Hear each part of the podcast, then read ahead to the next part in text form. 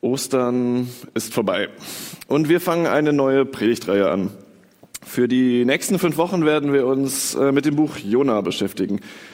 Ich ermutige euch, das einmal mal unter der Woche durchzulesen. Das ist nicht so lang, das sollte machbar sein. Ich studiere Theologie und Mathematik auf Lehramt und dann habe ich aus Interesse mal in den, ähm, in den Lehrplan für Religion mal reingeschaut und geguckt, ob ich da irgendwie Jona finde. Und tatsächlich, Jona taucht in der dritten Klasse auf. In der dritten Klasse gibt es die Geschichte Jona und der Wal. Dass die Bibel eigentlich nur von einem großen Fisch redet, geschenkt. Aber was wirklich schade ist, dass das Buch sonst im Lehrplan gar nicht mehr auftaucht. Und in der dritten Klasse nur auf diese eine, vielleicht sagt man märchenhafte Szene, reduziert wird, dass ein Mensch drei Tage in einem Fisch war. Und in der restlichen Schullaufbahn taucht es nicht mehr auf. Und das ist schade, weil da Themen drin sind, die bis heute relevant sind. Das heißt, wenn den Schülerinnen und Schülern irgendwas noch hängen bleibt, dann nur, dass da einer drei Tage in einem Fisch war. Wenn es denen überhaupt hängen bleibt. Nach äh, aktuellen Studien kennen nur 30 Prozent aller Deutschen die Geschichte von Jona. Umso mehr freue ich mich jetzt, dass wir uns die nächsten fünf Wochen mal wirklich Zeit nehmen, das Buch Vers, zu Vers für Vers in seiner ganzen Tiefe zu untersuchen, passend zum Thema mehr als nur eine Wahlgeschichte. Als ich gefragt wurde, ob ich über das über Jona predigen könnte, dachte ich mir, ja, cool, ich habe mich gerade zwei Monate in der Uni intensiv nur mit Jona beschäftigt. Ich könnte jetzt alles erzählen über Gnade und Gerechtigkeit. Und dann wurde mir gesagt, ja, mach mal bitte aber nur die allerersten drei Verse von dem allerersten Buch. Aber auch da steckt erstaunlich viel drin. Ich lese den Text aus Jona 1, die Verse 1 bis 3 in der Schlachterübersetzung. Und das Wort des Herrn erging an Jona, den Sohn Amitais, folgendermaßen. Mache dich auf, geh nach Ninive in die große Stadt und verkündige gegen sie, denn ihre Bosheit ist vor mein Angesicht heraufgekommen. Da machte sich Jona auf, um vor dem Angesicht des Herrn weg nach Tarsis zu fliehen. Und er ging nach Jaffo hinab, fand dort ein Schiff, das nach Tarsis fuhr. Da bezahlte er sein Fahrgeld und stieg ein, um mit ihnen nach Tarsis zu fahren, weg von dem Angesicht des Herrn. Was ein Auftakt. Anders als in den anderen Prophetenbüchern geht's hier direkt zur Sache. Gott sagt Jona, geh nach Ninive. Und Jona sagt, nö. Er diskutiert noch nicht einmal mit Gott. Lesen wir zum Beispiel bei Jeremia. Jeremia bekommt den Auftrag,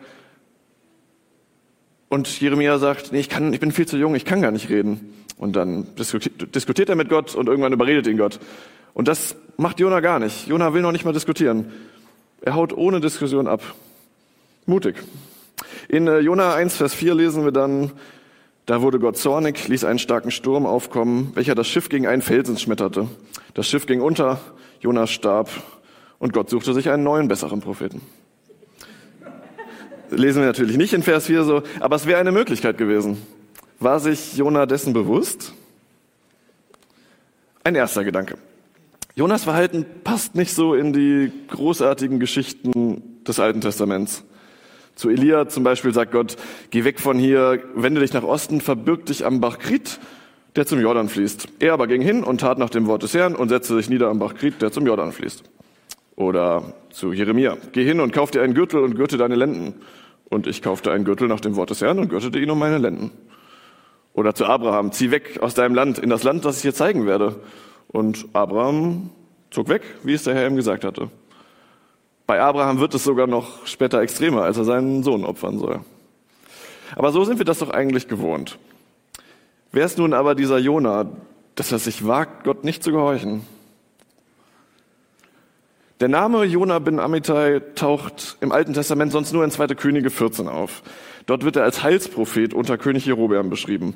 Wir befinden uns also im 8. Jahrhundert vor Christus. Israel ist in ein Nordreich und ein Südreich aufgeteilt. Und Jona war unter der Herrschaft Jerobeams hauptsächlich im Norden unterwegs. Er stammt übrigens aus Gad Hefer, das ist nur so zwei, drei Kilometer von Nazareth entfernt.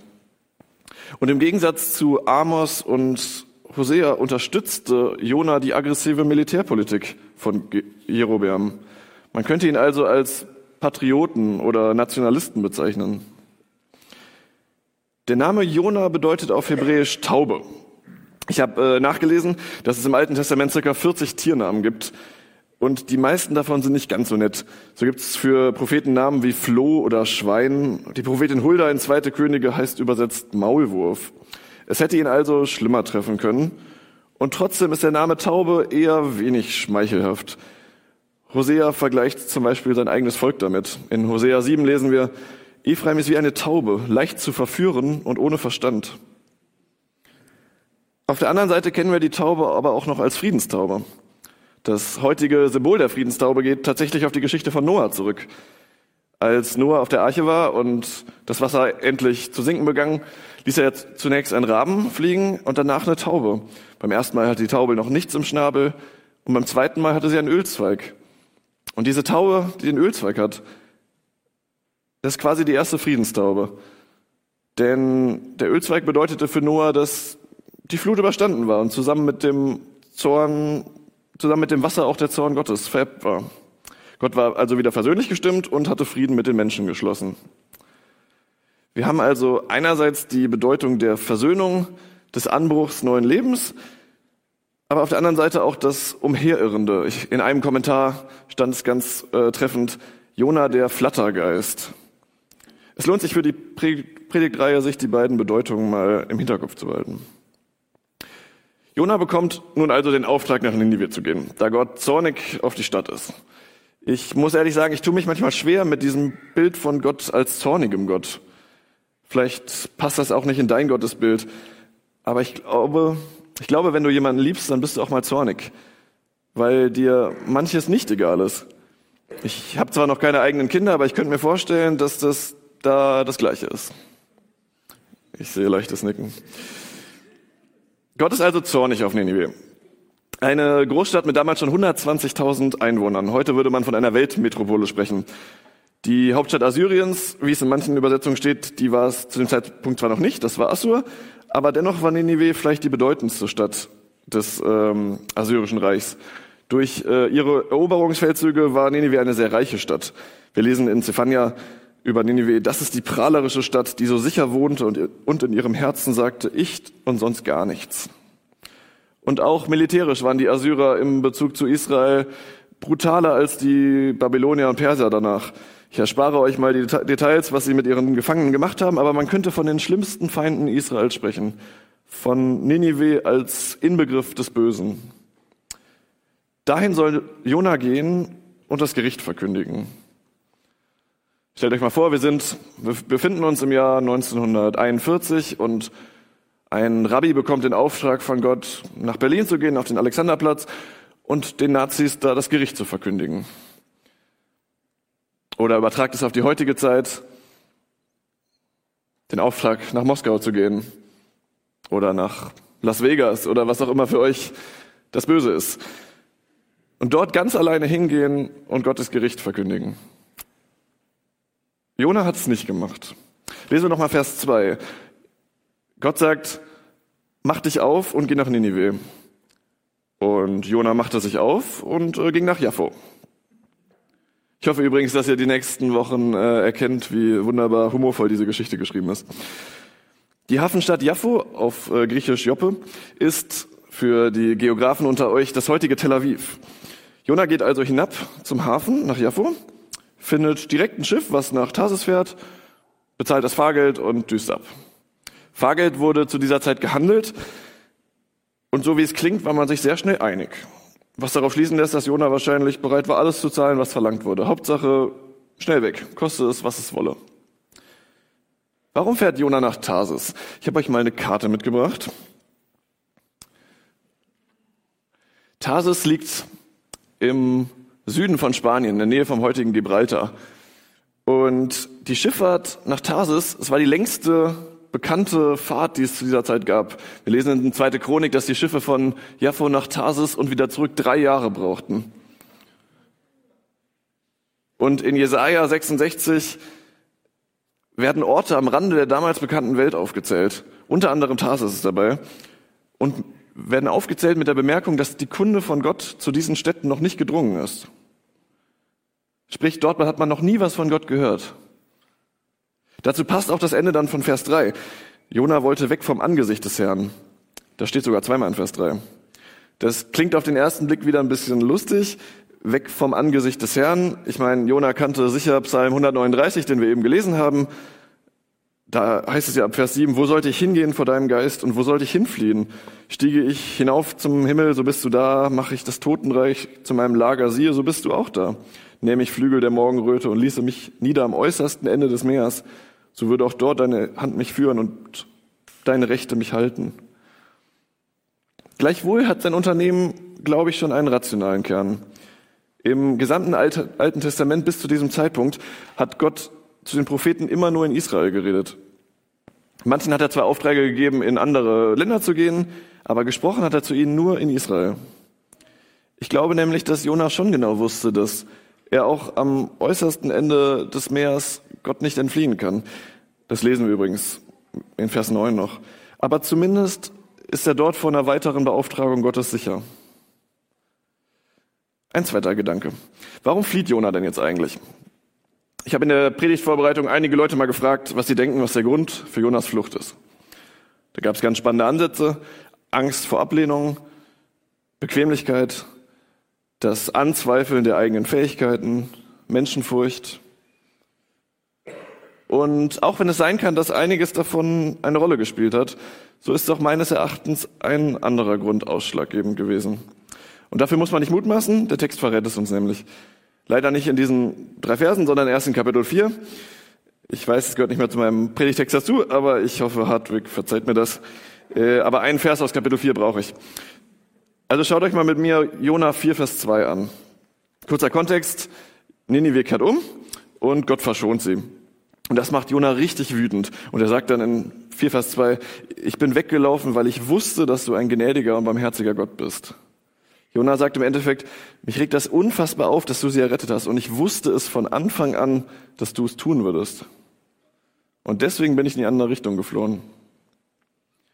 Die Aussage, dass Gott gnädig und barmherzig ist, ist übrigens aus 2. Mose entnommen. Jona spielt also gewissermaßen Gott gegen Gott aus, um sich selbst zu rechtfertigen.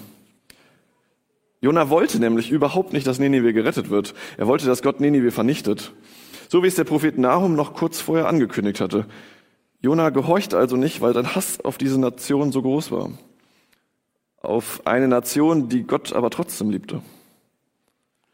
Aus menschlicher Sicht ist sein Ungehorsam völlig verständlich. Ich glaube, wir machen uns es oft zu einfach. Wir lesen etwas und verurteilen die Person direkt. Aber nein, Jona aus menschlicher Sicht denkt hier ganz logisch. Assyrien bedrängt Israel und wenn Gott Assyrien vernichtet, wie Nahum es ja schon prophezeite, dann kann Assyrien nicht mehr Israel vernichten. Wenn er also gar nicht erst hingeht, bekommen sie keine Chance auf Buße und können nicht umkehren. Und Gott wird die Gottlosen vernichten. Das ist das Sinnvollste, was er also machen kann. Gerade er als Patriot für sein eigenes Land. Und Jonas Bedenken waren gerechtfertigt. Circa 50 Jahre später eroberten die Assyrer tatsächlich das Nordreich und machten aus Israel eine assyrische Provinz. Und genau das wollte Jona durch seine Flucht verhindern. Aus göttlicher Sicht sieht die Sache etwas anders aus. Gott wird im Jona-Buch als Schöpfer von allen Völkern offenbart. Hier bahnt sich im Alten Testament schon was an, was dann im Neuen Testament durch Jesu Tod und Auferstehung vollendet wird. Das Heil gehört nicht mehr nur länger nur dem Volk Israel, sondern es steht jedem offen, jeder Nation und jedem Menschen offen, der seine Sünden bekennt und ihm nachfolgt. An dieser Verschenkung des Heils und dieser Barmherzigkeit Gottes hat Jona schwer zu knabbern. Und ich glaube auch die Juden der damaligen Zeit, für die das Buch ja in allererster Hinsicht geschrieben wurde. Was Jona dazu zu sagen hat und wie Gott reagiert, werden wir in ein paar Wochen sicher noch erfahren, wenn wir über Kapitel 4 reden. Jona ist offensichtlich der Meinung, man könne vor Gott fliehen. Vielleicht kennst du das auch. Du fließt vielleicht nicht per Schiff in ein anderes Land, aber Gott hat dir einen klaren Auftrag gegeben, aber du gehorchst nicht. Vielleicht aus Angst, vielleicht Bequemlichkeit, vielleicht mangelndes Vertrauen, vielleicht aber auch, weil du es einfach nicht willst, so wie Jona. Ich weiß nicht, ob und was dir Gott gerade sagt, aber vielleicht fordert dich Gott gerade auf, mit deinem hart erarbeiteten Geld großzügig zu sein. Vielleicht sogar bei einer Person, die es gar nicht verdient hat und von der du gar nicht erwarten kannst, dass sie im Gegenzug großzügig bei dir sein wird. Vielleicht fordert dich Gott gerade auch auf, mit deinem Arbeitskollegen oder deiner Kommilitonin über deinen Glauben zu reden. Vielleicht hat Gott dir auch gesagt, dass du eine Freundin mit etwas konfrontieren sollst. Etwas, was du in ihrem Leben siehst. Und du weißt die ganze Zeit, dass dieses Gespräch eigentlich stattfinden soll. Aber statt mit ihr darüber zu reden, führst du dieses Gespräch schon zum hundertsten Mal in deinem Kopf, weil du Angst vor dem Konflikt hast. Vielleicht sagt dir Gott auch, dass du deine Nachbarn mal zum Essen einladen sollst. Aber du magst sie eigentlich nicht. Vielleicht sogar, weil sie aus einer, vielleicht sogar, weil sie aus einer Nation sind, die du nicht leiden kannst. Vielleicht sagt dir Gott gerade, dass du nochmal neu in deine Ehe investieren sollst. Vielleicht sagt er dir auch, dass du ihm in einer bestimmten Situation vertrauen sollst, dass er einen guten Plan mit dir hat, aber du glaubst ihm nicht und machst dir stattdessen Sorgen. Vielleicht sagt Gott dir auch, dass es gerade jetzt dran ist, jemand anderem zu vergeben oder dich zu entschuldigen, selbst wenn du vielleicht sogar im Recht bist. Jetzt sitzt du vielleicht hier und denkst dir, ja, zu mir sagt Gott aber nichts. Ich höre seine Stimme nicht täglich. Ich kenne das. Und dennoch hat er uns als Christen so oder so schon einen Auftrag gegeben. In der Bibel finden wir ganz klare Anweisungen. Wir sind aufgefordert zu lieben, zu vergeben, großzügig zu sein. Und wenn wir diesen Auftrag nicht erfüllen, hat es Konsequenzen. Wenn du nicht um deine Ehe kämpfst, hat es Auswirkungen auf deine Kinder. Wenn du deinem Arbeitskollegen oder deiner Kommilitonin nichts von Gott erzählst, wird er oder sie vielleicht nie was von ihm hören. Wenn du nicht vergibst, entsteht Bitterkeit in deinem Herzen. Ganz egal, welche dieser geschilderten Situationen auf dich zutreffen, ich ermutige dich, dich diese Woche damit mal auseinanderzusetzen. Ich habe euch übrigens ein Blatt mit Fragen auf äh, den Platz gelegt, sodass ihr in eurer stillen Zeit oder in eurer Kleingruppe oder in eurer Zweierschaft das Thema nochmal vertiefen könnt und es nicht morgen wieder vergessen ist. Es sind einerseits persönliche Fragen, aber auch Fragen für ein vertieftes Bibelstudium zu der Stelle. Eine der Fragen, die auf dem Zettel steht, ist, glaubst du, dass Gottes Gebote gut sind.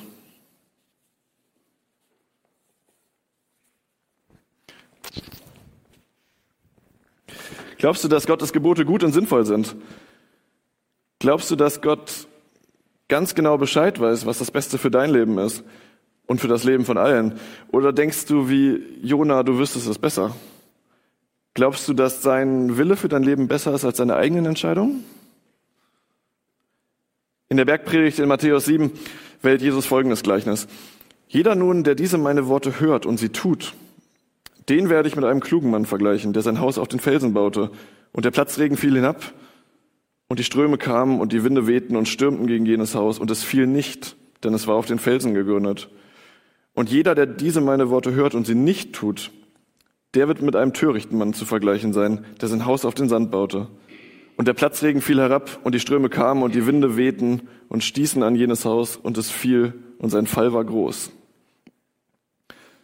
Vielleicht klingt es für uns manchmal zu hart, und wir wollen lieber unser kleines, gemütliches Leben leben. Aber Glaube und Nachfolge haben Konsequenzen. Wenn wir Gottes Gebote nicht befolgen, können auch wie bei Jona stürmische Zeiten anbrechen. Aber das Schöne ist, Gott schenkt immer wieder eine neue Chance. Und Gott hat Humor. Vielleicht erinnert ihr euch noch an die Mitgliederversammlung von ein paar Monaten, auf der Markus vorgestellt wurde. Und es gab dann ersten Teil, wo schon vorher eingereichte Fragen ihm gestellt wurden. Und dann gab es noch einen Teil mit offenen Fragen. Und man sah bei den Hauptamtlichen auch im Stream schon so leichte Sorgenfalten auf der Stirn, weil jetzt könnte ja jede Frage kommen. Und dann kam die Frage, hat Gott eigentlich Humor? Und ich weiß noch, dass Markus das ganz solide beantwortet hat. Und dann wollte ich das nochmal nachlesen, habe extra nochmal ins Protokoll reingeschaut. Und dann stand da auf die Antwort, hat Gott Humor? Ja. Und ja, so ist es. Gott hat Humor. Gott sagt nicht zu Jona, was bist du für ein schlechter Prophet? Ich suche mir einen neuen. Jona gibt ein halbes Vermögen aus, um Gott wegzulaufen. Und Gott schenkt ihm eine kostenlose Rückfahrkarte. Ich meine, lest mal den Beginn von Kapitel 3. Jona sagt, Gott sagt Jona in Kapitel 1, geh nach Ninive. Jona sagt, nö, geht weg. Und dann holt Gott ihn wieder und sagt dann in Kapitel 3, äh, Jona, übrigens, geh mal nach Ninive. Als wären Kapitel 1 und 2 überhaupt nicht passiert. Und genau so funktioniert Gnade. Gnade ermöglicht einen Neuanfang. Was zuvor passiert ist, spielt keine Rolle mehr. Die Frage ist, nehmen wir sie an? Nimmt Jona sie an? Wir werden es die nächsten Wochen erfahren. Eine letzte Sache habe ich euch in der Einleitung noch nicht verraten. Die Bedeutung des Namens Jona, Sohn des Amitai. Amitai bedeutet Treue Gottes. Wir haben hier also einen umherirrenden Flattergeist, der aber dennoch ein Sohn der Treue Gottes ist. Und ich hoffe, dass ihr das Mut macht, wenn du Gott mal nicht gehorchst und dich entscheidest, deine eigenen Wege zu gehen und dann vielleicht auch mal scheiterst, dann sagt Gott dir nicht, was bist du eigentlich für ein Versager, was bist du für ein schlechter Christ. Nein, Gott bleibt treu. In 2 Timotheus steht, selbst wenn wir untreu sind, so bleibt er doch treu, denn er kann sich selbst nicht verleugnen. Gott hat dir einen klaren Auftrag gegeben. Aber selbst wenn du deine eigenen Wege gehst, wird er dir immer nachlaufen. Vielleicht macht dir das Angst, dass du wie Jona nicht aus dem Machtbereich Gottes kommen kannst. Vielleicht ist es aber auch beruhigend zu wissen, dass Gott dir bis zum Ende deines Lebens immer nachlaufen wird und immer wieder an die Tür deines Herzens klopfen wird und dich fragen wird, ob du ihm nachfolgen willst, weil er dich liebt. Amen.